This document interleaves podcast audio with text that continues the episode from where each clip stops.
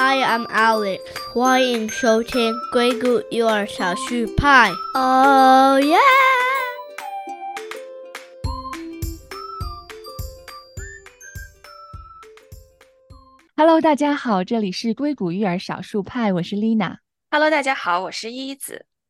哎，依依子，你前段时间回国了是吗？对，然后我前段时间回国去探亲，同时呢，也为我的博士研究做一次数据的收集。这次呢，有幸去了中国的一些学校，然后给我感觉就是那边的学生都好乖呀、就非常非常的有礼貌。然后因为我在美国十几年了嘛，当我一下子回到高中的校园的时候，这感觉就是真的非常的不一样。嗯，那个不一样是不是体现在刚才说到这个“乖”这个词哈？因为我们嗯从小到大所听到最多的一个老师或者是家长对于孩子表扬的一个词就是他好哎乖呀，对不对对？然后嗯就是好像你要成为一个好学生，首先其中的一个标准是你要乖，你要有有礼礼貌貌，对。嗯然后呢，这个其实也是我个人的一个来美国之后的算是 culture shock 吧。嗯，那我刚来的时候呢，会发现说，哎，为什么好像这边的一些教室里面的呃教学的文化呀、一些氛围呀，跟我们小小时候或者说跟国内的这种主体的文化是不一样的。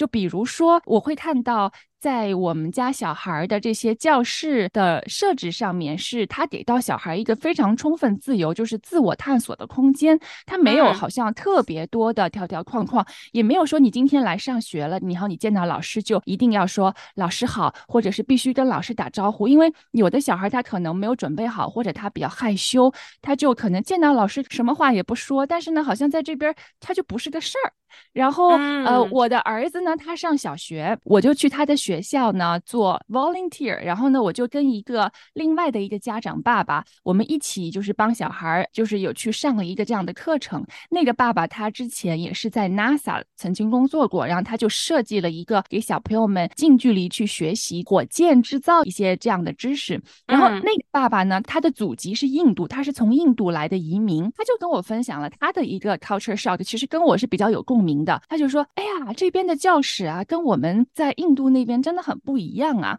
我们那边都还是呃是一个讲台，老师站在讲台上，学生在讲台下，所有的这个桌椅是面朝老师的，大家是以老师为中心，主要是学生听老师讲。如果老师没有点你发言，那你也不会有发言的机会，对吧？但是在我们小朋友的学校里面，首先第一，他的这个教室的设计就不是以讲台为中心，他把桌椅呢都摆成像一个圆形的这种圆桌式的，然后小朋友呢，他是这种。可以自由 走动，你会发现，可能在课堂里面哈，就是那个氛围特别的自由。孩子他有时候可能听你说说说到一个什么点的时候，他有他自己的想法，他就会自己表达出来，然后就是自由的发言。呃，他们有时候是会举手，但是呢，他不会是特别不敢于去表达自己的一些想法。就包括这个爸爸还说到了说，这些孩子啊，就是他们就直接叫我大名，没有，就是他们不会叫老师啊、什么 Mr 什么什么什么，就他不会叫老师的姓，他也不会说陈老师、张老师，对吧？然后他们都是直接叫老师的名字，然后就像就像朋友一样的。然后包括我跟呃学校里的老师去聊，然后老师们说他们很喜欢这种文化，他们喜欢学生们就直接叫他的名字，然后把他当朋友。所以你就会发现，好像说怎么在这个教室里面哈，这些美国的孩子们，就是从表面上看起来，用我们中国的这种传统的眼光来看，你觉得他们特别的自由散漫，就就是 坐没就是坐相，对吧？坐没坐相，站没站相，然后也不会说好像坐的还必须是笔笔直的哈，然后手一定要放在桌子下面什么之类的。他们真的就是随意，他有时候就是可能都躺在地上听老师讲课这种的。呃，像我之前去到我们当地的这个 community college 里面去上课，也是有同感。然后你就会发现很多的学生，他可以在课堂里面吃东西。然后你如果需要上厕所，你就站起来走出去，直接走了就行了。对对对，然后记得我第一天去上我的那个课，我就发现怎么教室里面有几个同学。然后有一个女生，她就从头到尾，她一直在吃棒棒糖。然后另嗯外还有一个运动员的一个男生，然后他就是课上到一半，他就从包里拿出来一个三明治，然后就开始大口 大口的吃起来。然后你就会发现，跟我们小时候的这种课堂纪律就是差别非常大。所以这个是我们想今天就是特别探讨的一个话题，就是说美国的学生、美国的孩子们是不是特别没礼貌？我不知道这是个例子你怎么看？对，然后我觉得这个特别有意思。呃，没礼貌这个词在中文的语境里面或多或少有一个评价的成分在里面，对吧？就比如说，嗯没礼貌好像就是一个比较负面的评价。我也觉得刚刚。在听丽娜你分享这个案例的时候，我也在想，就是说，哎，是不是我们感觉到的那种文化上的冲击，其实是我们在不同的价值观和评判体系里面发现，怎么它跟我们一个约定俗成的文化和价值是完全不一样的，对吧？或者说，是不是只有有礼貌或者说有序，他才能够得到一些？学习上的成就啊之类的，但是我觉得今天我更想探讨的是，我们不要把它一分为二的看，对吧？而是说，到底在这些行为。和举止背后，他有没有一些有意思的，可能之前没有想到过的一些观点？包括有没有一些比较更深的底层的逻辑？就是从我们的日常观察当中，可以跟大家分享一下。对，其实我们如果用我们自己的中国的或者是东方式的眼光去看待这些美国的学生，你会觉得他是没礼貌。但是我们是想要去探讨说，在这些行为的背后，那么他所反映出来的是一种怎样？样的文化背景，以及他们对于教育、对于学生的这些要求，他们的这哲学的理念是什么？为什么他们会认为这样子的一些行为是可以被接纳的？嗯，那么这个其实所反映出来的是他们是怎么看待教育这件事情的。其实最开始的这个讨论是源于当时我去上这个 community college，然后我就发现这个实在是太震惊我的三观了哈，因为我现在没有见识过这种在教室里可以自由到这种程度。对，就包括因为我们当时上的是那个 public speaking，就是公共演讲课。那每一个学生是要自己准备好你的演讲，然后你会到讲台上去发表你的演讲，你会看见。有一些学生，甚至他在演讲的时候嘴里还嚼着口香糖，我就会想说：拜托你这个连一个最基本的尊重都做不到吗？你可以去演讲的时候不要嚼口香糖吗？你是不是应该把它吐掉，对不对？然后你来上课之前，是不是应该不管怎么样把你的饭先吃好了，然后你再来，而不是上课上到中间你在那边吃东西，对不对？我其实当时是一个特别不能接受的一种心态，然后我特地去跟我的教授去探讨了这个问题，因为我们的教授呢，他是中国人。那么他是很早期来美国移民呢，也是因为他自己去求学，他就是特别啊能够感同身受我的这个 culture shock，因为他说他刚来美国的时候，他也经历了这个 culture shock，就是他去上大学，他说哎呀，说我去一个这种非常著名的教授的演讲的课，但你会发现下面很多同学那个脚都翘在桌子上的，你就会发现那个教授就对着台底下十几双脚在那个桌子上，他说当时我也觉得很 shock。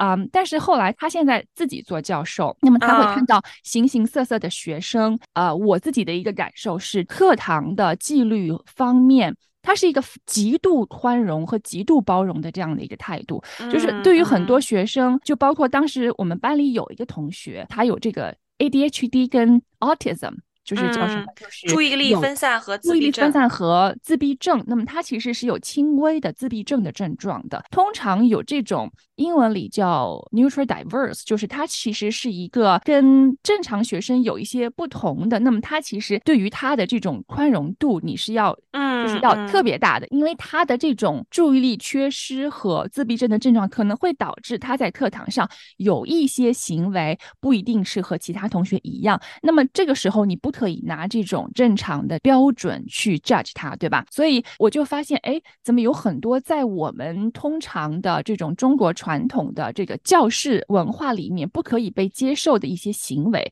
但是在那个美国的课堂里面，老师都接受，就是包括很多学生他可能去嚼着口香糖发表他的演讲，但是老师都是那种很宽容、很鼓励，他永远是在鼓励学生，他没有批评过。嗯，然后我就问他说：“为什么？”我自己看到这种好像觉得自由散漫、吊儿郎当的哈，就觉得你怎么没有一个非常严谨的学习态度？然后你来这个课堂里面对老师不尊重，我的这些种种的这种非常传统观念东西，让我有一种冲动，我真的很想要去 教育一下学生，上级人把你的口香糖吐出来，对我就有那种冲动，就是就是那种妈妈心态说，哎呀，你知不知道你来这个学习的机会多么来之不易呀？你要珍惜这样的机会，你知道有多少的孩子都没有这种学习机会？你看你多不珍惜，对吧？你会对他这种态度就劈头盖脸，就很容易去 judge 他一番。我们的教授就说，因为很多的孩子，你可能不知道他在经历一些什么，他也是一个自我成长和探索的过程。嗯，那他自己感受就是，你做老师、做教授，你的这种教育的方法就是要包容。而且要鼓励，如果这个孩子他自己不认真、不努力，那么最终他的一个结果是什么？就就是他的这门课可能最后是不及格，那么他自己要承担这样的后果，就是他可能不能毕业。所以这也是一个过程的学习，就是老师他愿意让学生去经历。自己失败的这样的一个经历，然后必须是他自己从内心发自内心，我想要去更努力的学，而不是从老师上面的这样的一个自上而下的去要求学生，去约束学生说你不可以这样子，你要转变态度，你要你要认真，对吧？你在课堂里面要有纪律。当然，就是说后来我发现，其实基本的纪律呢。其实还是有要求的，就是你可能各个不同的教授他的风格不一样，有一些教授会很明确的说，在我的课堂上，请不要吃东西。你如果要吃，就请你走到外面的走廊去吃。就是你如果说肚子很饿，你需要吃东西，基本上他们都是很宽容的，因为这是一个人的最基本的需求嘛。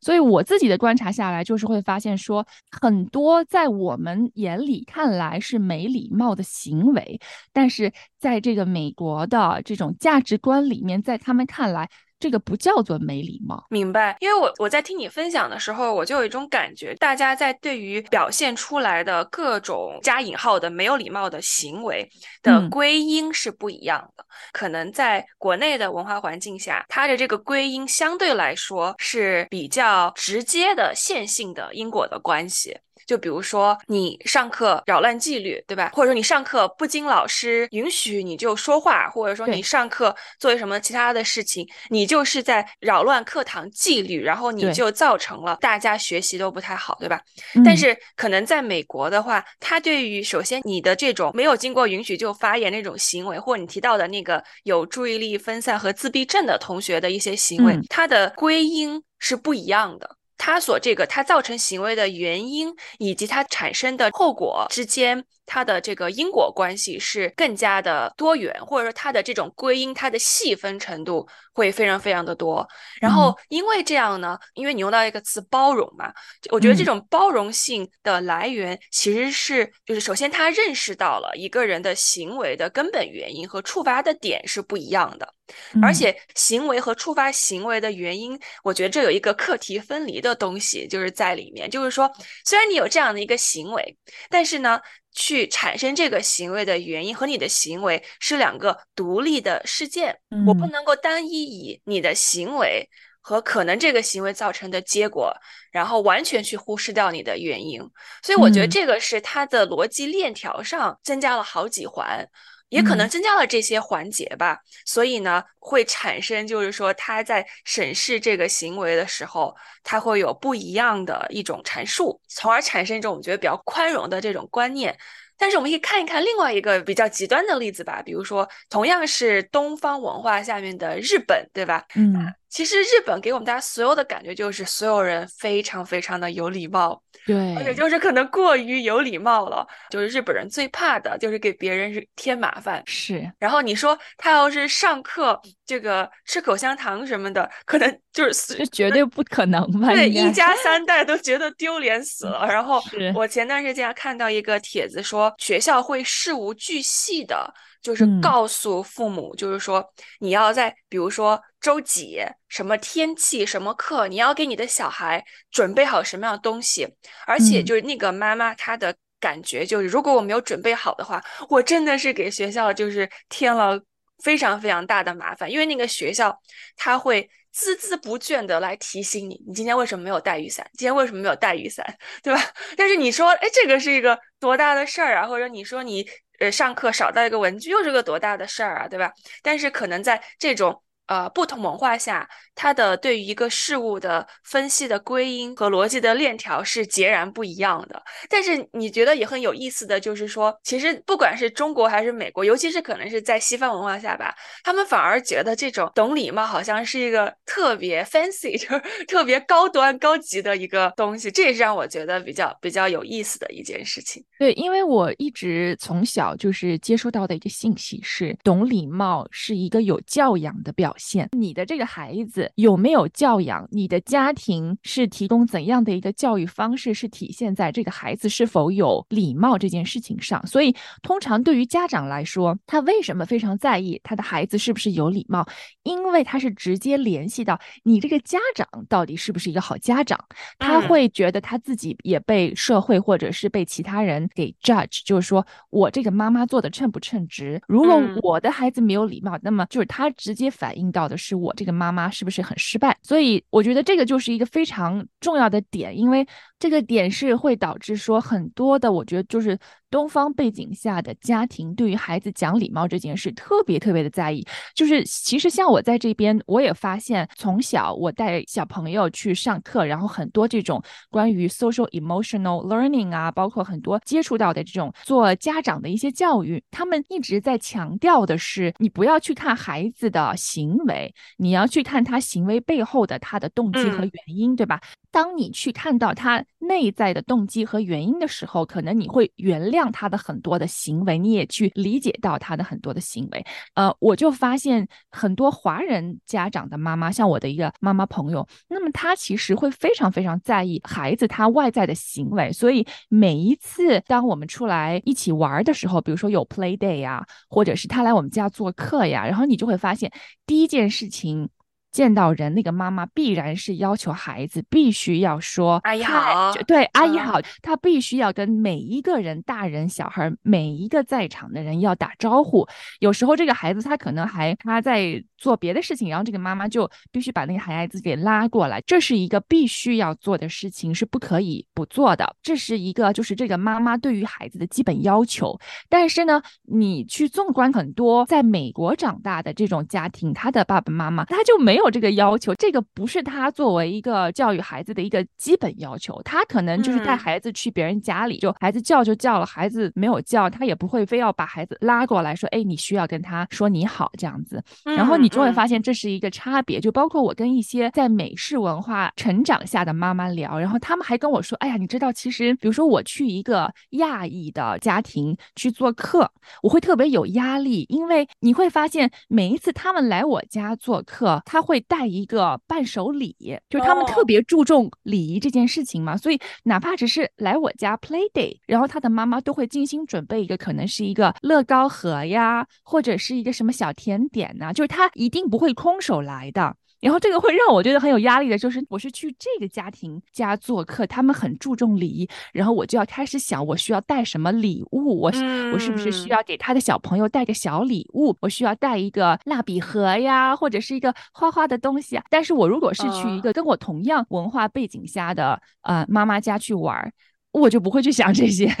你说到这个有礼貌，其实，在某种程度上，我觉得还再把它分离成两块儿。第一块儿就是你说的，可能就是家长那个面子问题，对吧？懂礼貌这种教养，是不是他家庭里面就除了他的金钱的资源之外，就是在教育学里面有个叫做就是 social capital theory，对，是不是属于他的文化资本和他社会资本的一个部分，对吧？然后，所以这个面子问题，其实不是说是小孩自己的问题，可能是家长自己。自己的期望的这样一个问题。另外一方面，我觉得特别有意思，就是你提到那个拜访人送礼这个事情，它让我想到，就是那你说，OK，如果礼貌是一个文化资本的一个展示的话，那为什么它会成为，比如说在呃东方社会里面的一种社会秩序相关的一种，就是大家都默认要去发生的一个事情呢？然后我的我就在想，就是有没有可能懂礼貌这个事情，它本身是有一。定的比较好的一个社会效应的。就比如说，作为一个懂礼貌的人，你会更好的。受到别人的尊重，或者说你会受到一个别人比较正面的评价，因为这些正面的评价，它可能会让你在以后的可能其他的地方受益，对吧？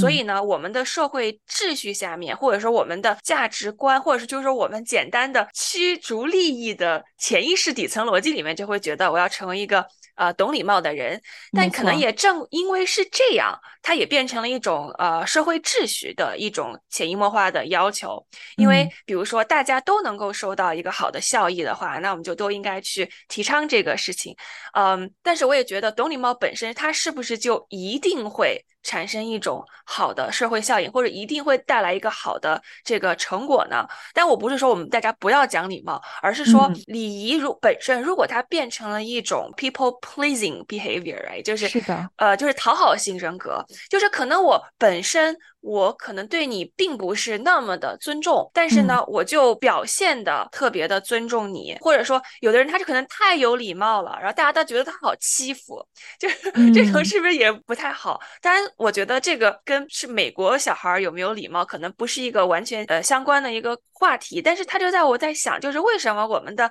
这个东方社会，他对懂礼貌这个事情，他的这个优先级会那么高，或者说对于这种社会秩序，或者说 social conformity 那种社会的相互之间的彼此的依靠，对于这种规则的呃一种重视，为什么可能比西方要那么高？我觉得可能是有刚刚我提到的这些原因在里面的。对，我觉得你讲的这一点很好，就是说它其实是有社会层面的原因的。所以，当你变成一个非常懂礼貌的孩子，那么你在一个东方的文化背景下的社会环境里面，那么它是可以给你带来很多利益的，或者说好处的，让你成长的环境也好，发展的环境也好，就是会变得更容易、更顺畅，对吧？但是，当这件事情在美国的社会文化背景之下，它不是一个特别被大家重视起来的这样的一个东西的时候，后，大家不是特别看重你这个人的品质里面，懂礼貌它是第一优先级的一个品质。我们在这边跟很多的，不管是老师、家长、朋友，当你去聊到一个孩子的时候，我几乎没有听过这边的老师、家长会评价一个孩子说，哦，他是一个特别有礼貌的孩子。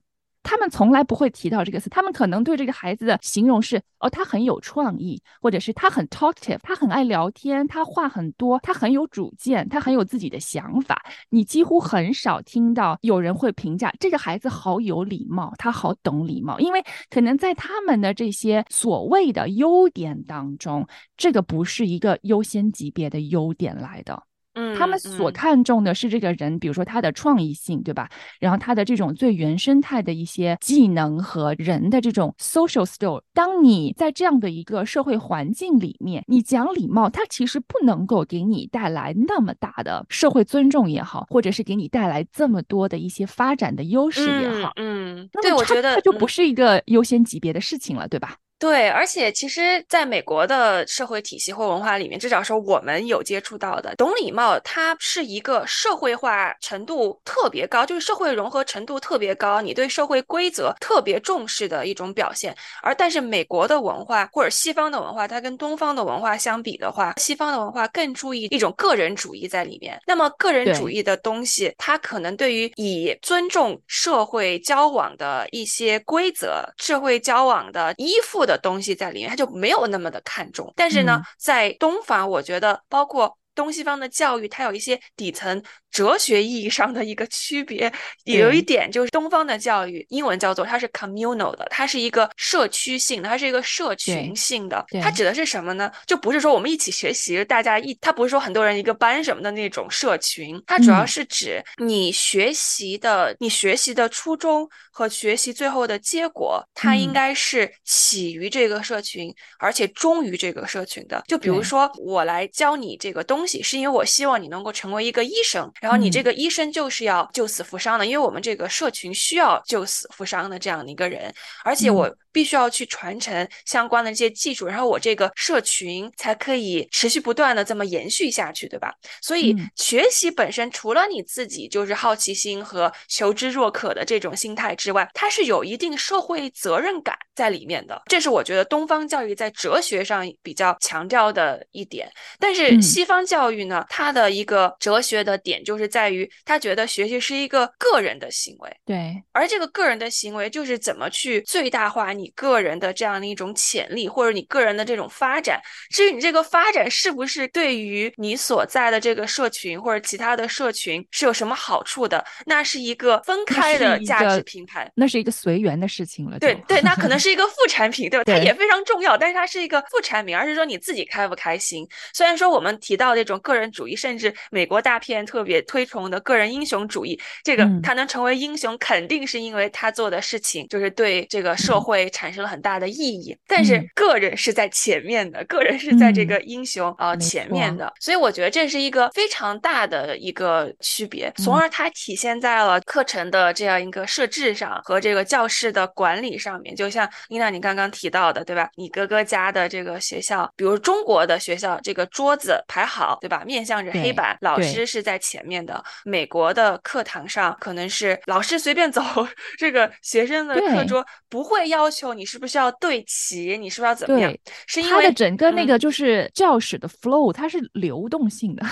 对，学生可以自由走动的，然后可以让大家的这个 idea 可以随意流动型的，可以相互交流的那种。对对，就是因为他在这个点，他觉得课堂上的我们所谓这个 hierarchy，这个所谓的阶级和这种权威的人士，就是因为在美国的课堂上，它不存在一个。绝对权威的人物，嗯，它也意味着，因为你没有权威，所以你没有一个绝对正确的事情，所以呢，他在去进行这样的一个教师规划的时候，他不会一定要求，哎，我们要怎么做，而且同时呢，他不会要求课堂秩序。对，当然就像你说的，如果这个班乱成一团，那学校学生都没有办法学习，那这个他就是要他们承担自己后果的，对吧？但是他对秩序的要求不会成为学习行为的一个部分。对，就比如说我们在中文的语境里面，我们会说啊，这个小孩没有规矩，对吧？对。但是你从来不会 说，或者在英文的语境里面说这个小孩没有规矩，没有规矩，对，都都没有存在这样的一个语言的表达。对对。但是你说有没有规矩重不重要？那我还是觉得非常重要的。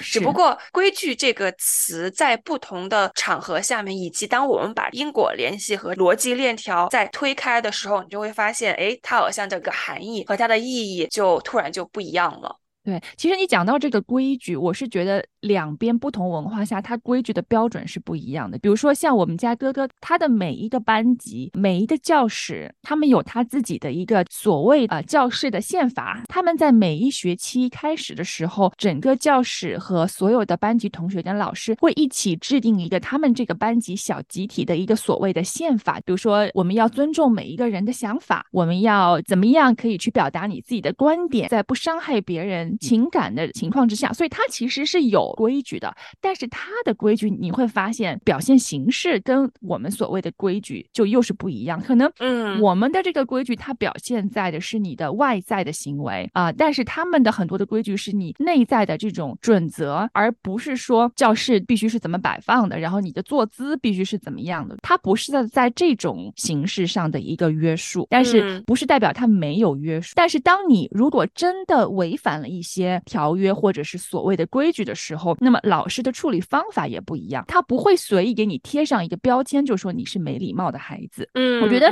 没礼貌这个东西，就是它就会变成一个标签嘛，小孩很容易被贴这个标签。不是说他们的教室。里面是没有规矩的，但是我觉得他们的那个规矩的呈现方式跟标准是不一样的。嗯，我个人感觉就是在一些情况下，我们是需要外界的规则和条件来使整个体系能够正常的运行。就比如说，桌子摆整齐了之后，确实是有好处的，对吧？大家通过非常的方便，你人也特别多的话，你打扫清洁也非常的方便，对吧？你看上去因为很整齐，所以你觉得赏心悦目，心情也非常好，这些都是肯定。是有好处的，所以它是一个通过一个外界规则的制定，它让这个行为在流程上是可以得到好处的，就是它不依靠任何人个人的力量，它是依靠一个集体的规则的这样的一个力量。呃，在另外一方面，就是说，我觉得可能在另外一种情况下，它更像是我不会依靠这种比较细致细腻的规则，但是我希望你自己管好你自己。对，所以我觉得两个其实也挺难的，对吧？你去就是说学习理解，并且。不断的去 stick to 外界的规则，就是你不断的去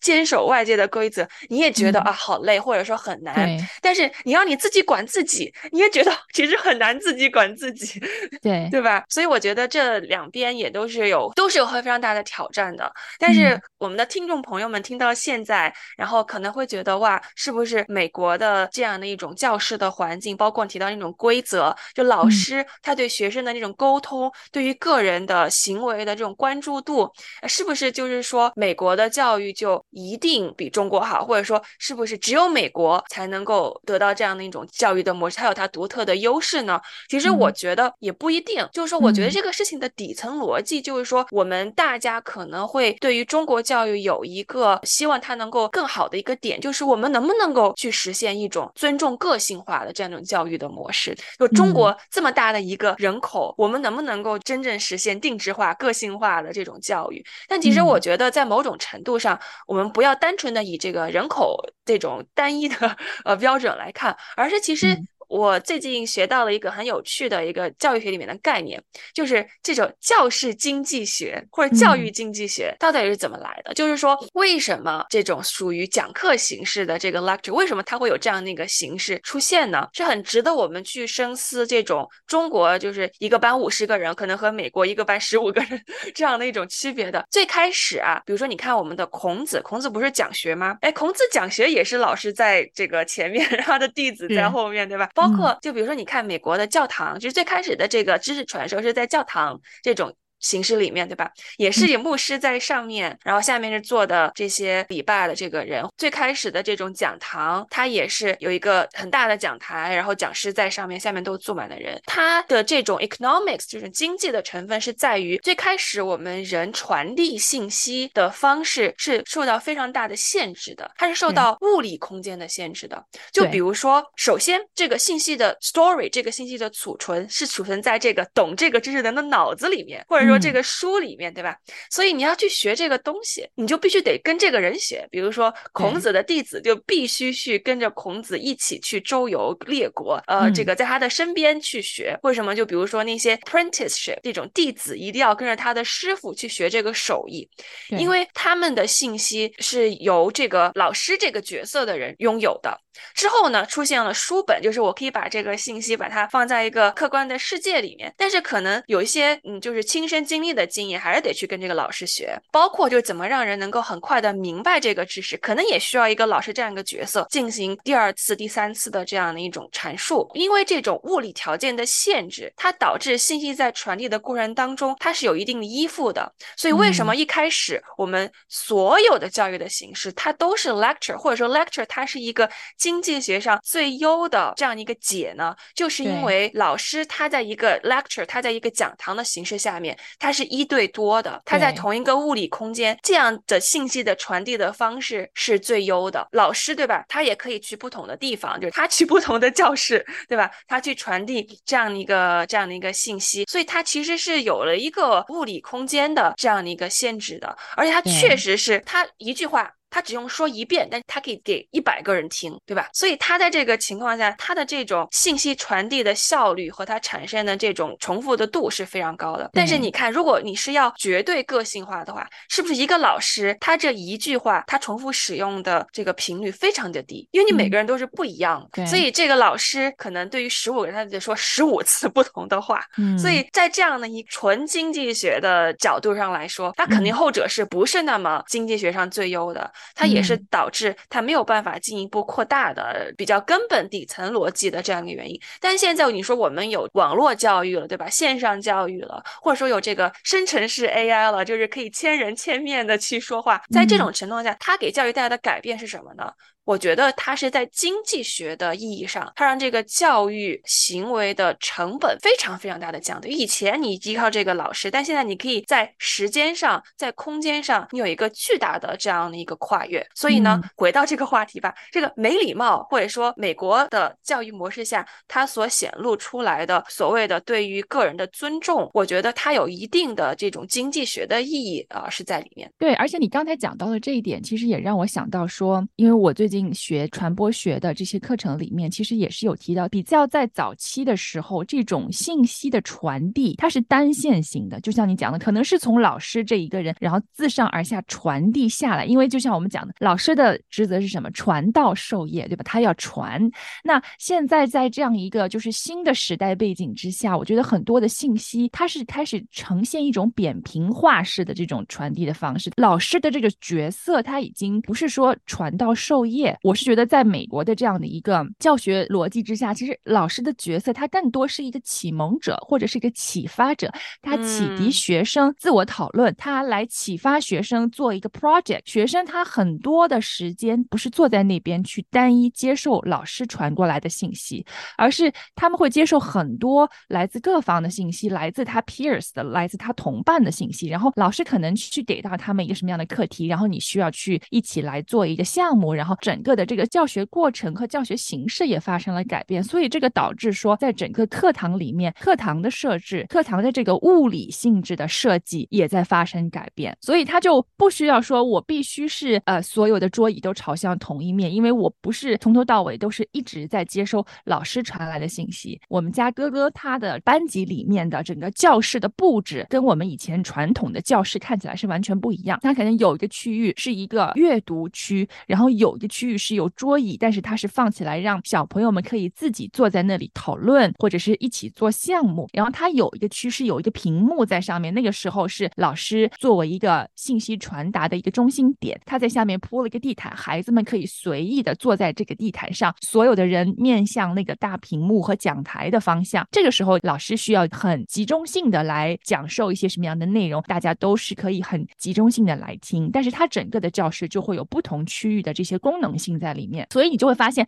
为什么在他们的课堂里面，孩子是可以随意走动的。嗯嗯，对，我觉得你这个例子和观点特别的好，他又给我们关于这个没礼貌 这个定义增加了一个逻辑的线条和一个例子。我是自己有一个这样子的，算是认知的旅程吧，就是从一开始的 culture shock，然后我还是会很惯性的贴上没礼貌的标签，觉得哎呀，怎么这边的学生哈对老师不尊重，好像也没有这些基本礼仪。但是后来我就发现说，哎，这些所谓的基本礼仪，那么这个是来自我自己的文化，那但是我不能把这个东西套用到他们的身上。我有一个妈妈朋友，就是她和她的老公都是在大学是在 Stanford 读的，然后那我也去问过他们，我说，哎，是不是在美国大学里面非常普遍的是学生可以自由的在课堂里吃东西，或者是大家好像看起来都比较的自由和散漫？他就说，其实，在你们看来的这种所谓的自由散漫，在我们的认知里，它不成立。其实，像他在他的大学生涯当中，很正常的一件事情，你会发现很多学生在大学校园里面，他去便利店买东西，或者他有时候去上课，他就穿睡衣就去了，他就可能直接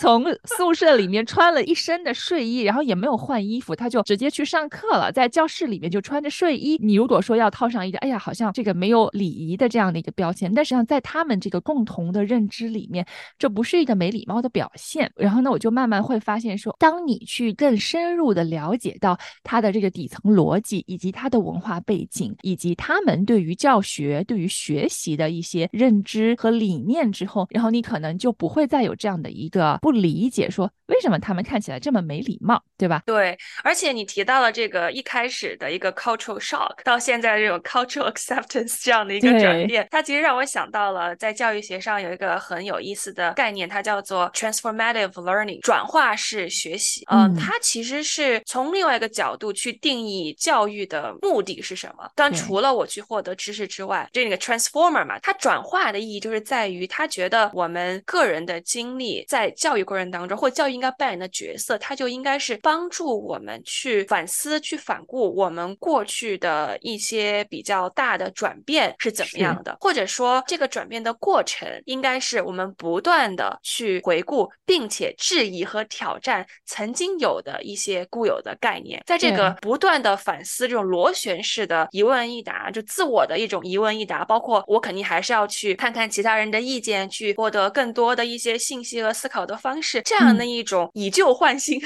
或者就是推陈出新这样的一种学习的方式，它其实上会帮我们去得到更加成熟或者更加多元对于自己和对于这个世界的这样的一个看法。就我个人而言，就像我在美国的大学里面的这样的一种生活。因为我也有同学，他真的也是冬天起来晚了，然后他就穿着厚的睡衣，套了个羽绒服，他就来上课了。然后这种我我也见过。然后为什么我们会对于留学这种事情，大家会觉得重点不是一个学历，或者说不是一个镀金，而是你去看这个世界呢？其实我觉得它的本质就是对于人生进行一个转变，对于人生进行一个过往认知的深层次的思考。我觉得这个也是批判性思考的个含义在里面。重点就是我们可不可以给自己更多的机会和包容性，去质疑、去挑战我们曾经的所谓的那些想法？它可能是成见，它可能是偏见，它也可能就是一个非常 legit 一个合适的这样的一个想法。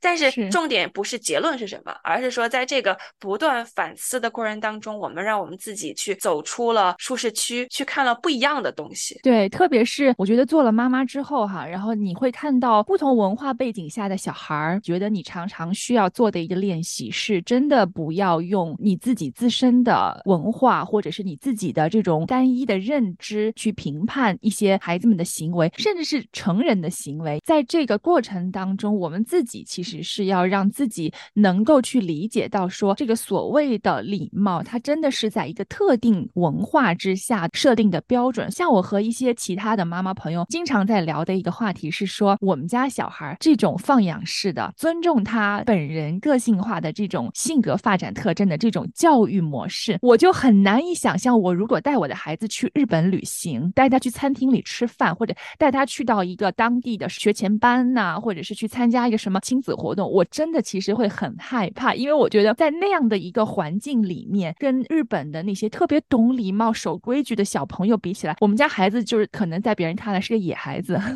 我的孩子他可能就没有办法去融入一个当地的那样的一个环境，他会被所有的家长或者是其他的小朋友都认为，你看他这个从美国来的小屁孩儿是吧？对吧？那还有就包括我有一些妈妈朋友，他们是从台湾来，他们自己也分享了说他们在美国这边所接受的教育，然后当他回去台湾探亲，然后他带他的孩子，比如说你去 playground 去玩，你去游乐场，然后你就会发现时常会碰到当地的一些别的家长，当他们看到你孩子的一些行为的时候，他们会投来一些很 judge 的眼光，因为可能在他们的那个文化背景之下，这样子的一些行为是被认为没礼貌，对吧？然后没有规矩，所以我是觉得说，我们要来讲这个话题呢，不是说讨论什么是对，什么是错，因为其实没有对和错。我是觉得在不同的文化环境里面，哈，大家的价值观就是不一样的。但是我是希望我们可以用一个更加包容的心态和一个更加 open mind 的一个这样的学习的心态。有一些行为在你看起来觉得特别没有礼貌，可能你可以给他多一份的理解，多一份的体谅或者是包容。对，对我非常的同意。尤其是现在海外成长下的这种华人的小孩越来越多，以及包括在国内具有国际经历的。家庭也非常非常的多，所以这种文化冲击是不可避免的。我觉得我们都应该有一种开放包容的心态，当然就是坚持自己认为对的事情。但同时，我刚提到那个 transformative learning 转化性学习，让我们整个的思考可以帮助我们成为我们自己的一个养料。我觉得这个是非常重要的。对，说的很好。好了，那我们其实这一期讨论了一个关于文化哈、礼仪哈、传授，我觉得这是一个也是一个蛮有趣的话题。不知道在我们的听众当。中，我们的家长朋友，你有一些怎么样的观察和你的一些想法，欢迎跟我们一起来分享。好了，那我们这期节目呢，到这里也就要结束了。我们下期节目再和大家继续聊更有趣的话题，下期再见喽，拜拜！谢谢大家，拜拜。